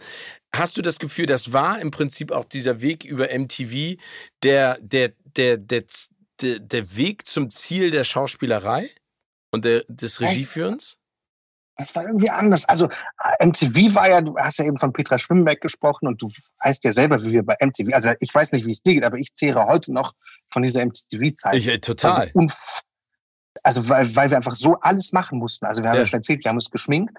Du hast ja bei, bei den MTV News, du warst ja Redaktionsleiter und, und, und, und Presenter vor der Kamera. Also du hast die News ja im Grunde auch selber gemacht. Und ich habe sogar, den, weißt du, ich hab sogar noch den Teleprompter mit dem Fuß betätigt. Erinnerst du das noch? Wirklich? Ja, nee, das der war, der war immer, der war äh, immer mit dem rechten Fuß und der hat dann, der, dann ist es zeitweise mal passiert, dass der gehakt hat und dann ist der Text ja. weggerutscht. Aber egal, andere Geschichte. Ja, aber das, aber das war, äh, das hat, abgesehen davon, dass es wahnsinnig Spaß gemacht hat, das hat ja. ähm, auch für so eine Erfüllung gesorgt. Das, das war bei Hot, der Sendung, die ich mit Peter Schwimberg machte, ja auch so, dass Peter und ich da saßen. Wir hatten noch Manfred Hirner ähm, als Autor dabei, ähm, das auch ja zu dritt jeden Tag dieses Ding da äh, gemacht haben. Ähm, und aber dann mit Herr Lehmann, da hatte ich ja dann schon, ich glaube, sieben Jahre moderiert und ich, ich hatte das Gefühl, ich habe irgendwie auch keinen Bock mehr. Da war irgendwie eine Unlust plötzlich. Ich hatte das Gefühl, das habe ich jetzt irgendwie durch. Ja. Und ich hatte ein großes Problem damit, erkannt zu werden auf der Straße und Leute haben von mir erwartet, dass ich der Typ äh, von MTV bin. Und da habe ich bei mir so gemerkt, ich bin nicht, ich bin kein klassischer Moderator im Sinne einer authentischen Figur. Ich spiele den. Mhm. Ich spiele so einen, so einen Typen. Ich bin gar nicht so. Aber wenn du dir Leute anguckst, wie, wie du zum Beispiel, du bist ja so, wie du, wie du, wie, wie man mit dir spricht, bist du auch, wenn man dich im, im Fernsehen sieht. Äh, Leute wie Thomas Gottschalk haben auch dieses Talent das sozusagen vor der Kamera abzunehmen. Bei mir war das nicht so. Das, äh, bei mir war es ein, ein Spiel. Ich habe einen Vogel gespielt vor der Kamera. Und als dann die ähm, äh, Lehmann-Kiste kam und die Schauspielerei, merkte ich, das habe ich eigentlich die ganze Zeit schon gemacht, äh, eine Rolle gespielt. Aber jetzt ähm, lässt mich niemand mehr mit dieser Figur, die ich im Kino oder so spiele, gleich. Und, und spürte, das ist eigentlich das Ding. So, das habe ich die ganze Zeit gemacht. Aber war das für dich in der Sekunde auch eine also es war für dich eine Offenbarung insofern, dass du auf einmal gemerkt hast, das ist jetzt genau das, was dazu passt. Ähm, aber ja. war das für dich ein Schock? Ähm, das, also weil, weil das war ein Riesenerfolg, du in Herr Lehmann. Also es war ja, wenn man über sowas sprechen kann, dann ist es ja, kann man das ja dann Breakthrough nennen als Schauspieler. Ja, es war, es, ja, ich habe damals gedacht, oh wie toll, das fügt sich ja alles, ähm, dann muss ich jetzt nicht mehr moderieren. so, also ja, das ja. war sozusagen, ich hab, ja, dann, und es passt. Du hast ja bis jetzt auch immer nur eine Rolle gespielt. Ja, das war, ähm, war auf jeden Fall ein Wendepunkt, Herr Lehmann damals. Ja und ein toller Wendepunkt. Aber hättest du dann erwartet, und das finde ich dann ja auch so spannend, dass du dann irgendwann mit Nora auch einen Tatort machst?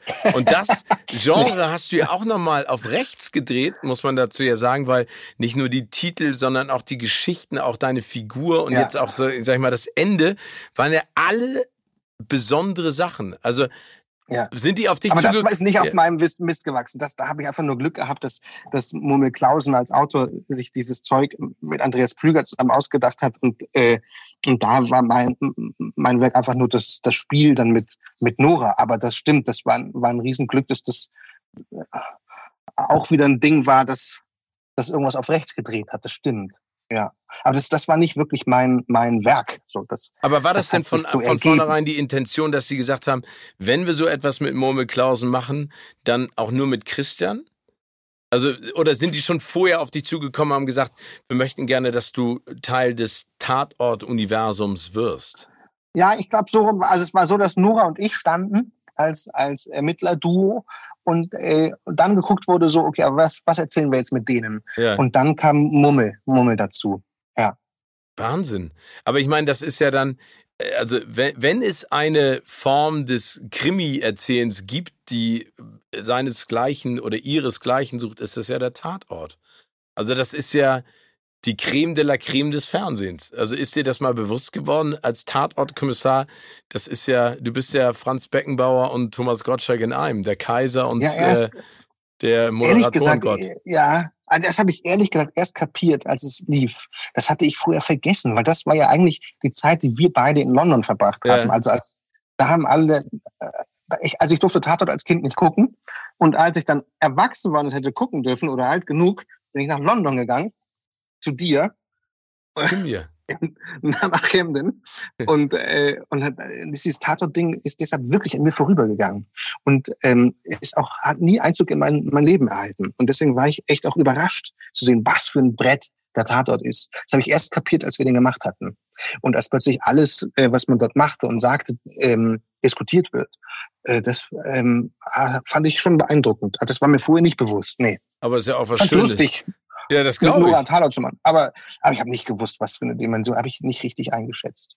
Ähm, du hast eben noch mal äh, angesprochen, dass du dann zu, äh, zu MTV nach Camden gegangen bist. Äh, als wir uns, ich glaube, letztes Jahr bei den äh, Dreharbeiten zu Joko Klaas gegen Pro7 getroffen ja. haben, habe ich ja noch mal zu dir gesagt, danke, weil ich habe dir ja meine Fernsehkarriere ehrlich ja. gesagt zu verdanken. Und du hast gesagt, wieso? Was habe ich denn getan? Aber erinnerst du dich noch daran?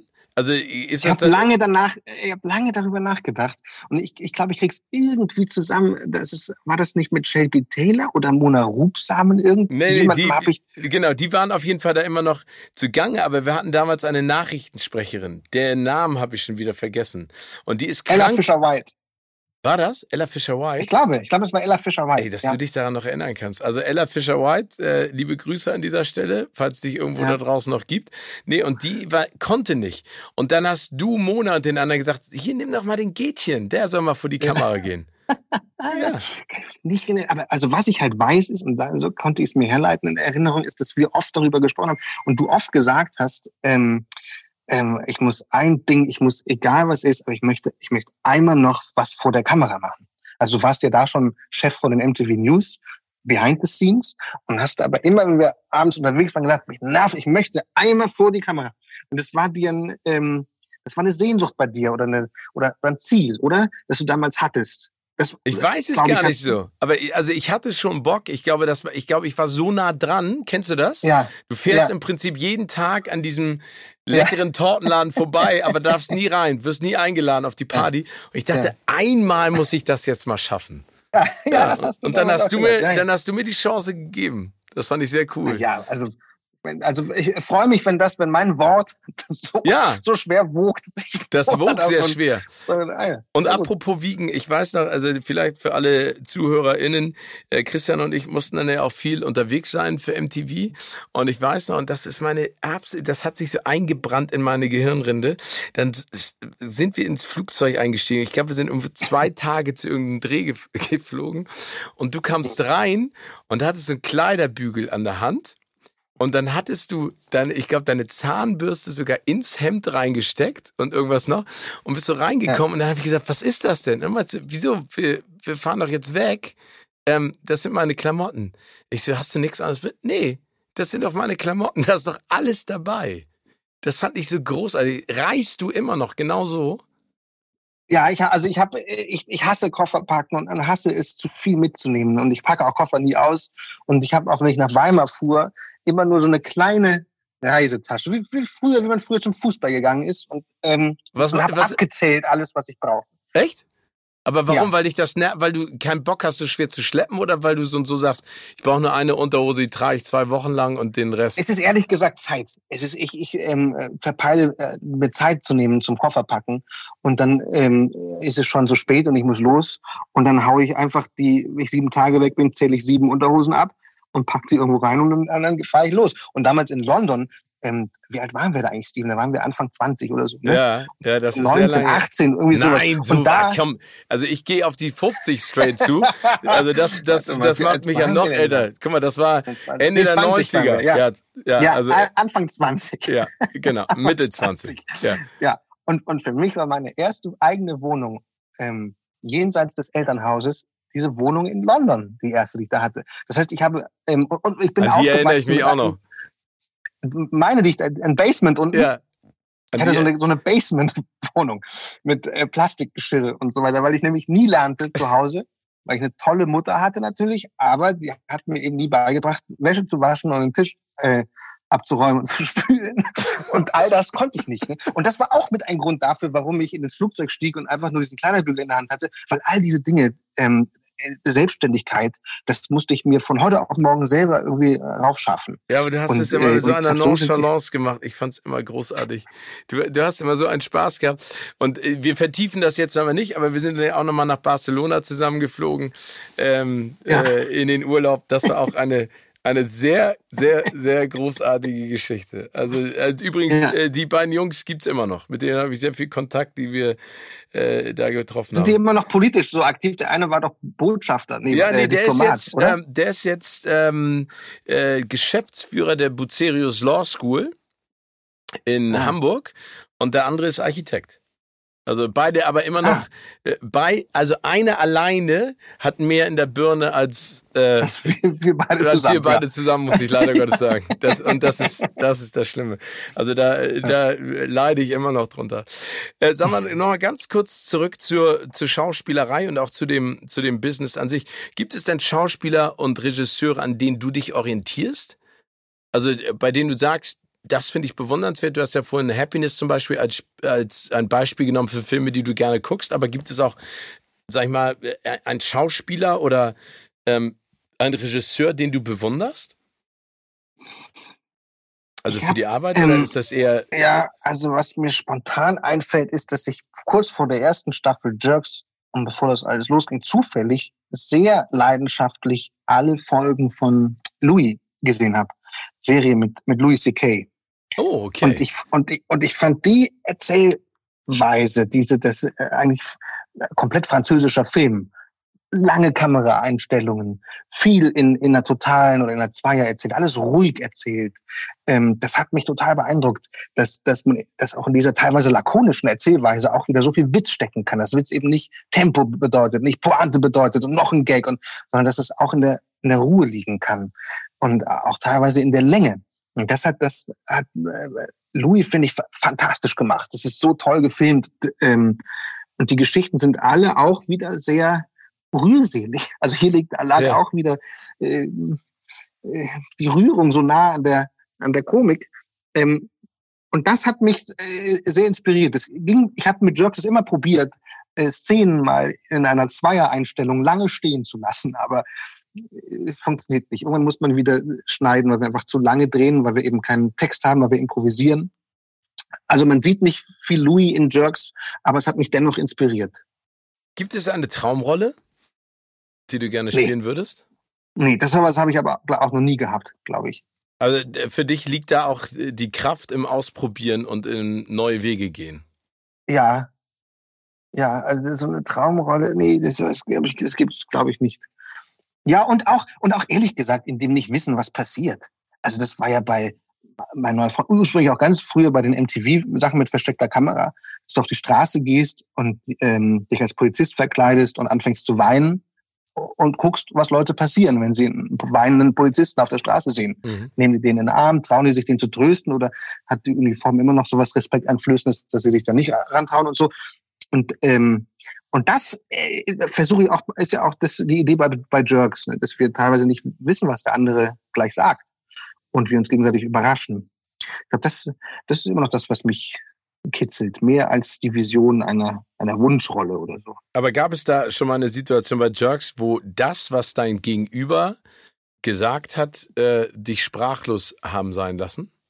Ja, gibt es tausende. Es gibt so viele Momente, wo wir dann, äh, in diesem Moment muss man ja meistens lachen, ja. Äh, wo wir abbrechen müssen, weil wir, weil wir lachen, weil wir uns so überrascht haben und so, so einen Quatsch sagen. Äh, ich glaube, eine ist drin, wo Fari äh, in der ersten Staffel irgendwo rausgeht. Ist jetzt nicht so wahnsinnig lustig, aber, aber hat es mich auch sprachlos gemacht. Fari macht plötzlich die Tür auf nach Ende einer Szene und geht aus dem Haus raus und, und das war nicht geplant. Und ich frage ihn, was machst du, wohin gehst du? Und er sagt, im Park.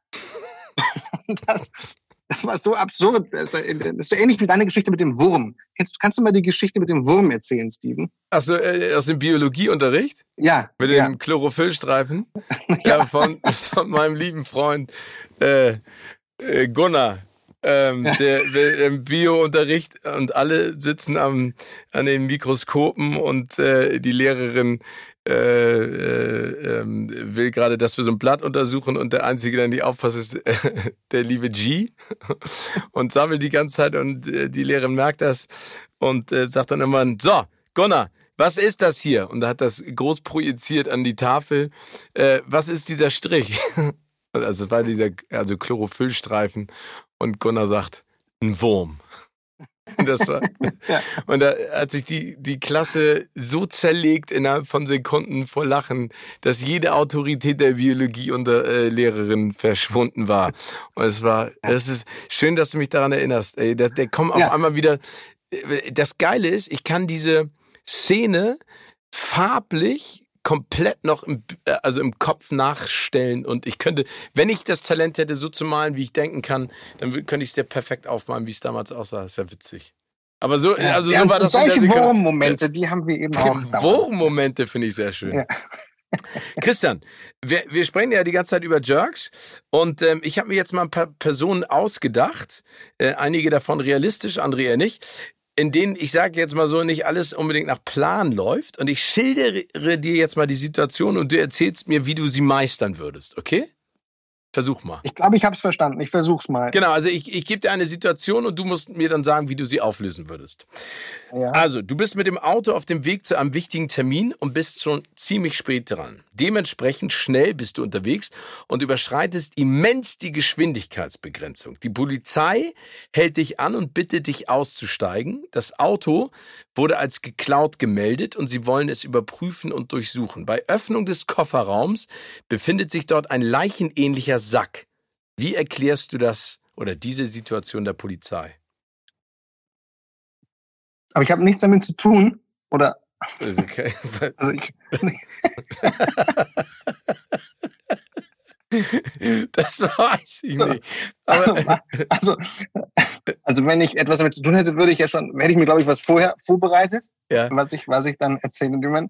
Aber ich würde sagen, dass, dass, ich, dass, ich, dass mir das jetzt wahnsinnig leid tut, aber dass ich keine Erklärung äh, habe dafür, dass das wahnsinnig, wahnsinnig leid tut. Aber das, das ähm, wahrscheinlich Steven Gätchen.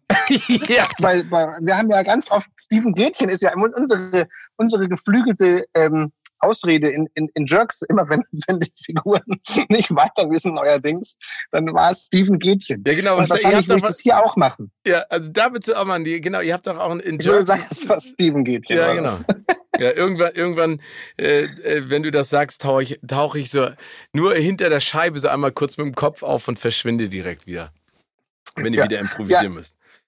Ähm, du hast einen langen herbeigesehnten Termin mit Hollywoods Produzentengrößen, um denen Jerks zu pitchen. Die Damen und Herren haben einen ziemlich engen Zeitplan und du bekommst 20 Minuten Zeit. Deine Wartezeit auf diesen Termin hast du mit der Snackbar im Vorzimmer überbrückt. Deine Zeit ist gekommen, du bist an der Reihe und du bekommst plötzlich beim Betreten des Raums eine allergische Brechdurchfallreaktion. Was machst du? Wahrscheinlich brechen, also kotzen. Und und um Hilfe rufen. Ich glaube, in dem Moment hilft nur ähm, Mitleid erregen. Du musst so laut du kannst um Hilfe rufen, äh, sagen, dass du gleich stirbst, dass, dass du jetzt, äh, dass sie dir Notarzt äh, rufen sollen und ähm, dass du jeden Moment ablebst, wenn sie, wenn sie dir jetzt nicht helfen. Du musst es, glaube ich, noch dramatischer machen, als es, ich, als es ist. Du musst also nach vorne den Angriff nicht versuchen, das Erbrechen ähm, was natürlich viel lustiger wäre beim Zugucken, wenn einer einen Brech, Brechkrampf kriegt und, und die ganze Zeit versucht, als wäre nichts und so äh, in die Hand erbricht und das dann äh, irgendwie in den Müll und nochmal kurz die Hände wäscht oder so. Aber ich glaube, hilfreich wäre jetzt richtig Alarm zu machen.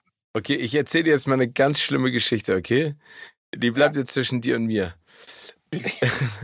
nee, also ich, äh, apropos Brechen. Mir ist etwas passiert im, äh, im Skiurlaub. Jahre her, ist schon verjährt, deswegen darf ich es erzählen. Und zwar war ich oben auf dem Berg und irgendwie habe ich so ein, so ein Höhenproblem gekriegt, ne? Also, hm. keine Ahnung, das hat irgendwie komplett mir den Wind aus den Segeln genommen und dann musste ich haben mich die anderen runtergeschickt und dann musste ich aber mit so einer Bahn, weißt du, so, so runter ins Tal fahren. Und ich in dieser Bahn habe ich gemerkt, ich, ich schaffe es nicht mehr, äh, alles, was ich in meinem Magen hatte, noch länger im Magen zu halten. Und dann kamen ja. wir unten an und dann sind die Leute und ich habe das Gefühl, die sind extra lange ausgestiegen, weil die, sie wussten, ich leide. Und ich habe so lange gewartet, bis alle draußen waren. Dann bin ich rausgegangen mit den Skiern und dann musste ich noch so so ein 300 Meter Schlauchtunnel gehen, bis ich dann draußen an der frischen Luft war. Und dann habe ich gesagt, ich schaffe es nicht mehr. Und dann habe ich, das ist völlig absurd, habe ich meine Mütze genommen und in die Mütze reingekotzt. Ne? Und dann hatte ich aber das Problem, ich wusste nicht, wo ich die, wo ich die entsorgen kann, weil überall Kameras waren. Und dann habe ich die in die Ecke geschmissen und bin dann weggelaufen. Aber diese ganze Situation hat, glaube ich, drei oder vier Minuten. Das heißt, die haben mich komplett im Bild gehabt, aber das erinnert mich genau an diese Sekunde, weil du gerade gesagt hast, man ja. muss es einfach laufen lassen. Ich hätte es nicht machen sollen. Was machst du, wenn deine Kinder ähm, äh, spucken müssen im Taxi? Also wenn, wenn du bist in einem, in einem Taxi unterwegs und, und dein Kind sagt plötzlich, mir ist schlecht, das, dann weißt du, jetzt geht's gleich los. Und du bist aber in einem Taxi und du bist ähm, auch gerade, weiß ich, auf der Stadtautobahn und kannst nicht, kannst jetzt nicht irgendwo halten. Und der Taxifahrer ist eh so ein bisschen mufflig drauf. Nicht, nicht, ja. nicht, der, nicht der freundlichste Taxifahrer. Also ein Berliner Taxifahrer. Ja, genau. Und du weißt, dein Kind aber göbelt dem hier gleich sein Taxi voll. Dann lass ich's was, passieren. Was, ich lasse es passieren. Ja? Oder ich versuche es noch mit der Hand aufzufangen oder in den Rucksack oder in irgendeinen Behälter. Mir ist es zweimal passiert und einmal, einmal hab ich, haben wir anhalten können und, und meine Tochter konnte noch aus der geöffneten Tür heraus erbrechen. Ein anderes Mal waren wir wirklich auf, auf so einer Stadtautobahn. Ja. Und ich, ich wusste, ich sehe ihr auch an, wenn sie, wenn sie gleich kommt. Ich wusste, das passiert gleich. Und ich, ähm, wir waren unterwegs, glaube ich, musste sogar ähm, zu, zu einem Fototermin oder so und hatte so einen Anzug an und habe dann einfach mein, mein, mein, mein Sakko ausgezogen und habe sie da rein und in den Sakko kotzen lassen, weil ich nicht ertrug die Vorstellung, dass wir dieses Taxi hier jetzt äh, voll kotzen. Beschmutzen. Der Taxifahrer, ja. Und wie war das Fotoshooting dann? Dann? Du hattest ja bestimmt ja, im Hemd im Hemd dann. Ne? Aber das siehst du auch viel sportlicher aus, viel sexier, finde ich. Ja, ja, ja, ja, eine letzte Frage noch. Du hast mit Fari eine Wette verloren und musst in einem ausverkauften Fußballstadion einmal als Flitzer über den Rasen, also nackt logischerweise, laufen. Wie machst du das und bleibst dabei möglichst unerkannt? ich, ich würde einfach hoffen, dass mich in nackt einfach niemand erkennt. yeah. Oder weil das, einfach kein gewohnter Anblick ist. Und ich glaube, ich würde mich durch die Nacktheit wie verkleidet fühlen. Ähm, da, du redest dir gerade den größten. Du würdest dich durch die Nacktheit verkleidet fühlen. Weißt du, was das für ja. eine Szene in Jerks wäre? Du würdest dir bestimmt die Hand vor die Augen oder vors Gesicht halten und weil du eingeschränkte Sehfähigkeit hast, würdest du so voll gegen so einen Kamerakran laufen oder gegen so eine geile Balustrade an der Seite und dann dich einmal drüber ja. drehen und dann als nächstes auch. Ich glaube, man würde sich die Hände in, in den Schritt halten, oder? Ja, das würde ich auf jeden man, Fall. Das würde man, die Hände in den Schritt halten und dann laufen. Und oh Gott, aber das, ja. Genau, also eine Hand in den Schritt und die andere vor die Augen. Oder vors Gesicht so halb. Ja, ja. eine Hand im Schritt reicht, aber ja.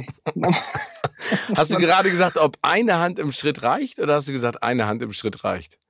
Nee, ob, habe ich mich gefragt. Ob, also, nicht, ob man nicht ob man nicht, ah, lass es nicht Komm, weiter in diese Nee, wir gehen nicht weiter in diese Richtung, aber sehr schön schon mal. ähm, äh, also Christian, ich würde jetzt gerne mal in unserer Rubrik Words of Wisdom so ein bisschen herausfinden, welche Dinge dir vor allen Dingen auf deinem Weg bis an die Spitze des Entertainments geholfen haben. Was hat dir beim Erreichen deiner Ziele am meisten geholfen, würdest du sagen? Welche Charaktereigenschaft? Oh, das ist, oh, ich, also ich, ich weiß nicht, ob das eine Charaktereigenschaft ist, aber ich hatte nie ein Ziel. Ich glaube, das, das ist ganz hilfreich. Ich war nie, deshalb war ich nie irgendwie verzweifelt hinter irgendetwas her. Ich, ähm, und, und, ich, und deshalb war ich auch nie frustriert oder, oder demotiviert, wenn mein Casting nicht geklappt hat oder irgendwas nicht funktioniert hat. Ich glaub, Wirklich das ist, ist, das, das so? Also du kannst, du, du wirst eingeladen und äh, das klappt nicht, dann ärgerst du dich nicht drüber, dann hakst du das ab. Ja, aber das ehrlich gesagt, das ist, glaube ich, antrainiert. Ich glaube, dass ich irgendwann mir mal zurechtgelegt habe, ähm, dann einfach das zuzumachen und dann woanders hinzugucken. Ich glaube, der Trick ist einfach nicht so lang zurückzugucken. Das, wenn was nicht geklappt hat, dann ist, dann äh setze ich mich nicht hin und denke darüber nach, warum hat es nicht geklappt und wie unfair und gemein das Leben ist, sondern ich habe, glaube ich, früh äh, kapiert, dass es jetzt äh, hilft, ähm, da, da keine Zeit mehr drauf zu verschwinden. Das habe ich, glaube ich, immer ganz gut hingekriegt. Aber was mir wirklich geholfen hat, ist, dass ich nie ein Ziel hatte. Ich habe die Dinge einfach immer organisch gewachsen und ich habe immer darauf vertraut, dass wenn irgendetwas gelingt, zieht das wieder was Neues an und so. Ähm, aber ich bin recht ziellos immer noch gewesen. Ja, ja. Also jetzt, jetzt äh, schneide ich gerade Jerks und das mein, mein Ziel ist, dass die Staffel gut wird. Aber ich habe kein, kein übergeordnetes ähm, Ziel. Das hatte ich nie. Aber hast du denn jetzt schon im Anschluss äh, Projekte oder bist du jemand, du schließt das jetzt ab und dann kümmerst du dich um das, was da noch kommen könnte? Ich habe jetzt die fünfte Staffel Jerks, sie ist das nächste Projekt. Und äh, also das heißt, aus dem Schnitt gehst du direkt in die ins Schreiben oder schreibst du schon ja, parallel? Ja, nee, parallel. Wir suchen gerade parallel zum Schnitt zu schreiben und ähm, damit es dann los, losgehen kann. Ja, man hat ja immer so ein paar Bälle in der Luft und noch, noch, noch so ein paar Projekte, an denen man so rumbastelt und rumdenkt. Aber, ähm, aber ich habe nie so das nächste große Ziel vor Augen. Aber vielleicht ist es ja gerade diese, äh, das klingt jetzt vielleicht auch schon wieder, also diese Unbedarftheit, weißt du, also das ist ja schon spannend, dass in unserer Medienbranche eigentlich so vorherrscht, du musst immer ein Ziel haben, du musst immer ja. weiter wachsen und sowas. Ich bewundere das. Ich, ich muss leider sagen, dass ich mich diesem Druck zu häufig auch unterordne, weil ich denke, ich muss jetzt noch mehr machen. Ja? Ist ja. das so? Ja, also ich hätte das, kenne das auch, aber dann eher so aus, aus, also als ich Kinder bekam, dann so aus, aus finanziellen Gründen. Ich dachte, ich muss jetzt eigentlich ausgesorgt haben. Ich muss jetzt abgesichert sein. Und wenn du dann es geschafft hast, dich für zwei, drei Jahre abzusichern, nee, ich muss für fünf Jahre abgesichert sein. Das hat in so eine Mühle bin ich irgendwann mal geraten, dass ich dachte, ich muss jetzt Geld verdienen und so. Ähm, das habe ich aber dann irgendwann verloren, als ich genug verdient habe. jetzt, jetzt bin ich gerade im Westflügel meiner, meiner Ulmen-Residenz, ne? Nein, aber, ja, aber, nee, aber, ich, äh, aber man ich, merkt dann irgendwann, dass, ja, wie, wie kriegst du das denn hin mit dem, mit dem Druck? Nee, ich glaube nicht gut. Äh, also ich, ich nerv mich manchmal selber, weil, weil, weil das auch verhindert, dieser Druck, dass man reflektiert und dass man zurück, mhm. also ich glaube, dass Reflektieren auch immer ganz wichtig ist, weil man dadurch einfach auch mal vielleicht äh, eine Genugtuung empfindet, aber ich muss das noch mehr lernen. Also da stehe ich mir selber im Weg und das ärgert mich auch total, ne? dass ich einfach auch mich mal drüber freue, was ich gerade machen darf und was gerade passiert, anstatt immer direkt zu sagen, ja, aber das könnte doch auch noch was sein und das könnte was sein. Ja. Und äh, ja. das ist total ärgerlich. Also da äh, nehme ich gerne eine Schippe von dem, was du da kannst, äh, ab. Gib mir das gerne mal. Ähm, auf, auf welchen Ratschlag hättest du gerne verzichten können? Oh Gott. Ähm, ich habe ich hab, hab ehrlich, ich, also, dass mir jemand etwas geraten hätte und ich habe es befolgt und dann dachte ich, oh. Ja, oder es gibt ja diese. Das nicht geraten. Ja, oder es gibt auch die, die Leute, die auch gerne sagen, nee, also, Christian, Schauspielerei und Regie und dann auch noch so Comedy, das ist zu viel. Du musst dich auf eine Sache konzentrieren. Ach so, das hat Gott sei Dank nie, also überhaupt so Ratschläge, die man einfach ja. dann so überhört, die, die überhöre ich aber, glaube ich, so, äh, dass ich sie gar nicht mehr erinnere. Also natürlich meine Mutter, die hat mir immer abgeraten von, von fast allem, äh, weil ja? sie sich immer sorgte, die, ja, sie sich immer sorgte, dass ich jetzt irgendwie und nein, und, äh, und hat ganz lange auch noch versucht, mich dazu zu überreden, zu studieren. Also da habe ich, glaube ich, schon mal fünf Jahre bei MTV moderiert. das hat gesagt, was ist mit deinem Studium? und äh, so, aber das ist, glaube ich, elterliche Sorge und, und, in dieser Generation ist dann vielleicht auch zu viel verlangt, dass die jetzt sowas wie Jerks geil findet. Ne? Ich glaube, das ist dann auch bei Eltern aus dieser Generation dann äh, auch klar, dass das nicht. Aber, da, aber das ist da ist ist das etwas, was deine also äh, zum Beispiel Colleen guckt die sich das mit dir dann an? Also ich meine, sie ist ja auch Teil dessen, aber also könnt ihr das zusammen genießen? Oder ich glaube, wir haben das noch nie zusammen gesehen. Nee, okay. aber ich glaube, das liegt wirklich daran, dass, weil Colleen auch anders als ich auch, auch sehr oft mit dem, mit dem handwerklichen Auge guckt. Also sie entscheidet ah, okay. auch oft, ich kann jetzt, kann jetzt keine Serie gucken, ich bin, bin gerade so viel am Drehen. Es erinnert mich so an meine Arbeit und so. Also die kriegt diesen Spagat oft nicht so hin, das zu trennen. Und deswegen, glaube ich, gucken wir auch selten ähm, Jerks zusammen. Das haben wir, glaube ich, noch nie zusammen geguckt. Wir, wir besprechen die Bücher oft zusammen, aber wir haben noch nie äh, Jerks gemeinsam gesehen. Also sie hat es gesehen und ich auch, aber äh, noch nie zusammen. Weil es sich nicht ergeben hat oder weil es einfach auch gar nicht dann, also weil es zu viele andere das, Dinge gibt, die man. Ja, ich glaube ja, ich glaube, dass, dass man natürlich dann auch, wenn man da schon die Bücher zusammen besprochen hat und dann dreht man zusammen und dann jetzt auch noch das Angucken.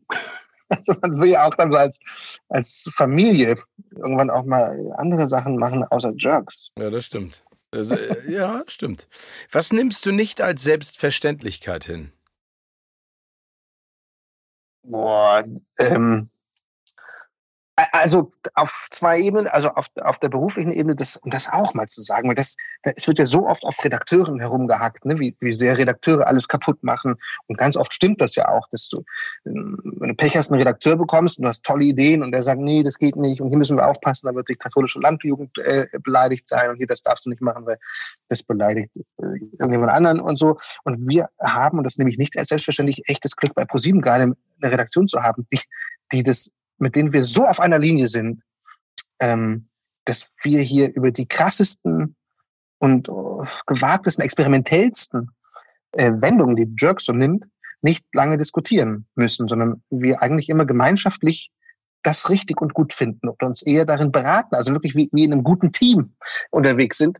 Äh, das ist äh, nicht selbstverständlich, ist echt selten. Und das, das äh, halte ich oft so fest. Ich denke, also bei einem anderen Sender wäre Jerks wahrscheinlich nicht möglich. Dass ein Redakteur, der sagt, nee, jetzt nicht, nicht wieder Fari äh, mit Penis und so. ähm, so, das ist echt nicht selbstverständlich. Haben wir echt Glück gehabt. Und ja, ähm, privat, ja, so, das, ja, echt, also dass die Kinder äh, alle hier im Lockdown so rumrennen um einen rum, ne? Das ist auch nicht selbstverständlich. Die sind bald wieder alle in der Schule. Also kann sein, dass es noch ein bisschen dauert, aber ich denke mal, ab Ende nächsten Jahres sind die Kinder alle wieder in der Schule. Ab Ende Deswegen nächsten Jahres, ab 2022 Ende. Ende diesen Jahres. Achso, ich, ich, bin noch, ich bin gedanklich immer noch in 2020. Ja, okay. Ich habe das 21 noch nicht, noch nicht kapiert. Die sind jedenfalls irgendwann wieder in der Schule und deswegen nehme ich nicht als selbstverständlich, dass die die ganze Zeit hier rum, hier rumeiern um einen rum. Das ist bald vorbei. Ja, das stimmt. Also Deine, genießen. Ja, ehrlich, ehrlich gesagt finde ich das super. Also viele, viele Eltern finden das ja unfassbar nervig. Und ich arbeite ja auch, auch zu Hause und die, die kommen mir dauernd an. Und ich habe einen so einen Knopf, wo ich, wenn ich brenzlige Szenen schneide, äh, der Monitor ausgeht. Ähm, damit das ist ein Safety. Sehen. Ja. Ah, cool. Und ein Safety-Knopf, dann geht, ist, ist sofort der Bildschirm schon an. Ähm, damit die bestimmte Szenen nicht, nicht sehen können. Aber dass die immer hier so sind und, und um einen rumlaufen und dauernd da sind, da habe ich echt dran gewöhnt. Und ich finde das toll. Und finde es fast ein bisschen schade, wenn die irgendwann wieder in die Schule müssen. Ja, es hat schon was Schönes, ne? Ich glaube, das ist einfach äh, vielleicht die Kombination aus diesem Nicht-Wissen, wann und wie es weitergeht, aber auf der anderen Seite versuchen auch diese Situation zu genießen. Das ist, äh, das ist schon so eine Krux. Ja, ja, so ein Mittelding. Was würdest du als deinen größten Erfolg betiteln? Oh. oh. Ja, das. Äh also, dass ich eine, ich habe ich hab ja ein Kind aus, aus einer vorangegangenen Ehe und dass das alles gut gegangen ist, das war, würde ich, das habe ich immer als den größten Misserfolg meines Lebens äh, bezeichnet, dass wenn so eine Ehe dann zerbricht, das hatte ich mir anders vorgestellt und dass man in so ein furchtbares Patchwork kommt, was ja oft eine Zeit lang, also eine Zeit lang auch glorifiziert wurde. Das ist total spannend für die Kinder und sie haben dann zwei Welten und sie wechseln von einer Welt in die nächste und so. Und ich fand es immer äh, fürs Kind irgendwie auch, auch gefährlich und, und auch oft unglücklich, ähm, wenn man sich dann wieder verabschieden muss. Aber dass das äh, funktioniert hat und ähm, dass wir das hingekriegt haben, auch als getrennte Eltern, das ist auf jeden Fall ein Erfolg. Und da, also das Spannende ist, und das finde ich so schön, dass du das gerade sagst, weil ja ganz häufig Erfolg äh, immer etwas mit Beruf zu tun hat und gar nicht unbedingt privat. Ne? Ja. Aber das eine bedingt ja viel mehr noch das andere. Also ich glaube, wenn man privat, sag ich mal, bestimmte Dinge als Erfolg bezeichnet und sich auch glücklich schätzt, ähm, dann kann der Rest ja auch gut passieren. Ich glaube, das ist auch etwas, was man vor allen Dingen in diesem Lockdown ja auch immer mehr mitbekommt, ne? dass äh, diese private Seite intakt sein muss, um den Rest auch zu tragen. Was bedeutet ja. denn für dich Erfolg? Also ne, du hast es eben gerade an der Patchwork-Situation ähm, äh, klar gemacht, aber jetzt beruflich. Äh, du hast ja auch davon erzählt, dass, dass dich das nicht nervt, aber dass es dich in eine unangenehme äh, Situation bringt, wenn dich Leute auf der Straße erkennen und ansprechen, dass, dass das natürlich ein Kompliment ist an deine Arbeit, aber nicht etwas, was du anstrebst. Was ist ja, inzwischen nervt mich das auch nicht mehr. Ich finde das ähm, äh, auch nehme das auch eher als Kompliment wahr. Es hat mich damals genervt, als ich noch Moderator war, weil ich immer das Gefühl hatte, die erwarten jetzt, die sind alle enttäuscht, weil sie sehen, ich bin nicht so wie bei MTV. Ich bin jetzt hier auf der Straße ein ganz anderer Typ. Und diese Balance zu halten zwischen der Erwartung an die öffentliche Person und, und dem, der man wirklich ist, die hat mich total genervt. Das ist aber jetzt ja, seit ich nicht mehr moderiere, nicht, nicht mehr so. Ähm, Würdest du dann nochmal moderieren? Nee, das habe ich wirklich, ähm, ich hab's, einmal hat es mich nochmal gekitzelt, da habe ich es einmal ausprobiert nochmal. Das war vor vielen Jahren, habe ich den, was war das, der YouTube, äh, irgendein Award. das klingt jetzt so despektierlich, aber so meine ich das nicht, ich habe es einfach nur vergessen. Es war äh, der Webvideo Award, den habe ich mal moderiert vor einigen Jahren, weil ich kurz noch mal wissen wollte. Aber das ist tatsächlich, das habe ich ja eigentlich ja schon gemacht, als ich zwölf war. Und dann, bis ich Mitte 20 war, dann ist auch okay. Also das ähm, ist echt ausgelebt. So, das äh, ist richtig äh, überhaupt gar kein, ist gar kein Interesse mehr dran bei mir. Aber, aber das heißt, äh, beruflich für dich ist der Erfolg, ähm, du hast dich daran gewöhnt, dass dich die Leute erkennen und äh, das ist ja auch eine, eine Art von Erfolg. Oder ist der ja. Erfolg die Möglichkeit, dir auszusuchen, was du machen kannst? Ich glaube das, ja. Aber ich weiß nicht, ob das viel mehr Glück als Erfolg ist. Aber das ähm, ist eigentlich, also gerade jetzt zu Hause und am Dach ist ja und am Dach und schneide an Jerks rum. Das ist hm. eigentlich das Schönste, was ich je gemacht habe. Also äh, vom Genuss der Arbeitstage, des, des Arbeitsalltags. Hier oben auf dem Dachboden Jerk schneiden. Das ist echt äh, äh Glück. Und ähm, äh, wenn man sowas macht, was man als Glück empfindet, dann ist das auch ein Erfolg. Finde ich auch. Aber ich finde, äh, du hast gerade auch was, was Spannendes gesagt. Ich glaube, das ist ja immer die, die Definition einer äh, bestimmten Situation. Und ich finde, ich finde es schön, dass du das genießt und dass es jetzt einfach auch an so einen Punkt gekommen ist. Ich glaube, hast du das Gefühl, also, und vor allen Dingen, Glück ist es, dass sie dich damals im offenen Kanal gesehen haben und zu MTV geholt ja. haben, aber, aber können ist ja das, was dich dahin gebracht hat, wo du jetzt bist. Ne? Da, also, dass man da, dass man so lange das, ja, ja, es ist beides. Ne? Man braucht immer das Glück, ja, logisch. Um die, um die Situation zu kommen, das machen zu können, von dem man glaubt, dass man es kann. Ja. Das stimmt. Lieber Christian, das war ganz, ganz großartig mit dir zu schnacken. Ähm, ja, hat mir auch Spaß gemacht. Weißt du, ich bin nur ein Tipp noch für dich. Ja. Äh, von wegen MTV-Zeit. Ich bin neulich mal, äh, weil ich lange nicht mehr in London war. Wann warst du eigentlich zuletzt in London? Äh, also ich war ganz häufig zwischendurch für, für so Interviews und sowas da, aber ich glaube, das liegt jetzt ah. auch, ich meine, logischerweise mit dem Lockdown, äh, ich würde sagen mal anderthalb Jahre zurück. Und, und fährst du dann nochmal die alten Stationen ab? Also Nein. Also fährst du dann mal Nein, Camden ich... High Street, nach Holly Crescent und so? Nee, aber, aber erinnerst du noch, das Holly Crescent, also wo das Großraumbüro ähm, war, das ist ja abgebrannt. Die hatten ja einen Kabelbrand. Ja. Aber ich, äh, ja. sind die dann wieder da eingezogen? Das andere war doch, äh, der andere ja. Teil war doch dann Oxford Street, ne? Oder? Ja, aber ich glaube, die sind da wieder eingezogen und ich bin neulich mal bei Google Street View meinen Weg äh, in Camden von, von dieser Wohnung äh, zu Holly Crescent bei Google Street View nachgefahren, um zu gucken, ob ich den Weg noch könnte. Ja. Ob, ich den, ob ich den immer noch wüsste. Ja. Und es hat funktioniert. Das ist immer noch nach all den Jahren drin. Im Ernst? Ja, ich, ja. ich würde da so gerne, ich meine, also alleine diese ganzen Geschichten, wenn du dann abends runtergegangen bist und hast irgendwie die paar Pfund, die du noch hattest, äh, im Pub äh, mit Bier äh, ersäuft oder dann diese Strecke auch, äh, wo ich dann am Ende gewohnt habe ich würde das gerne mal machen, so eine Nostalgietour. Ne? Also ja. sich das nochmal anschauen. Vor allen Dingen, ich meine, überleg mal, wie lange das her ist. Über 20 Jahre. Aber was für eine geile ja. Zeit. Also ich muss dir ganz ehrlich sagen, ich zehre davon immer noch und du hast es vorhin so schön beschrieben. Nummer eins, wir durften alles machen. Nummer zwei, waren wir alle im gleichen Alter aus ja. unterschiedlichsten Ländern. Ich meine, da war ja sogar unser äh, unser Chef von MTV Europe saß ja immer bei äh, Vertragsgesprächen und das ist jetzt kein Beispiel, dass man das so machen sollte, aber immer mit einer lustigen Tüte äh, im Mund am Rauchen da und hat gesagt, Hansen, ne? ja genau, ja. was man machen sollte. Äh, und dann alleine diese ganzen Partys und so, es war einfach unfassbar und vor allen Dingen, wer da ein und ausging. Erinnerst du das noch mit unserer ja, mit unserer Kantine da hinten an diesem kleinen Fluss mit diesem englischen Morning Breakfast. Ja.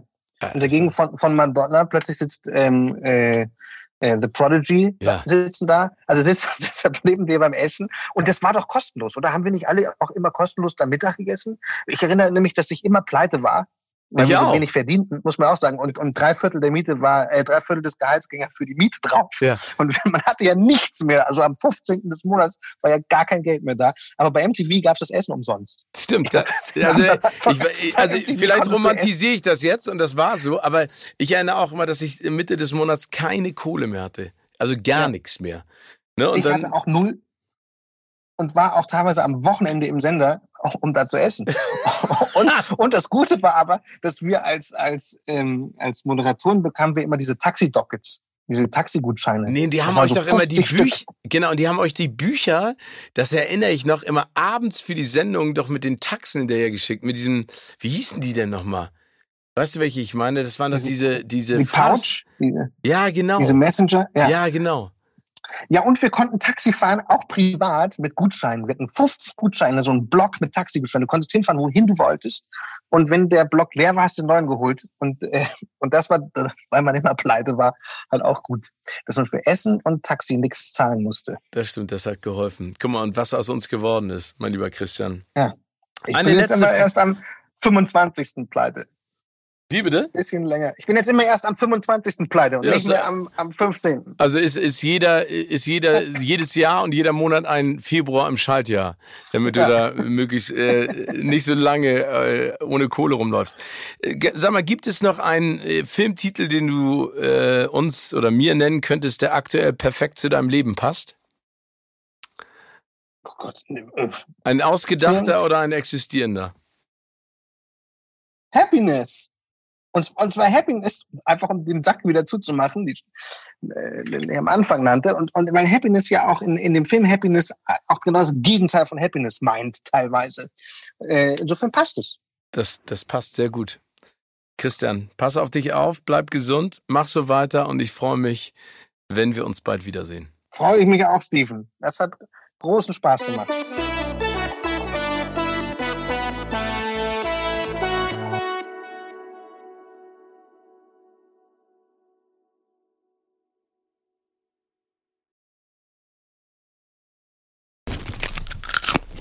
Kino oder Couch wurde euch präsentiert von unserem Kinopartner Sinistar.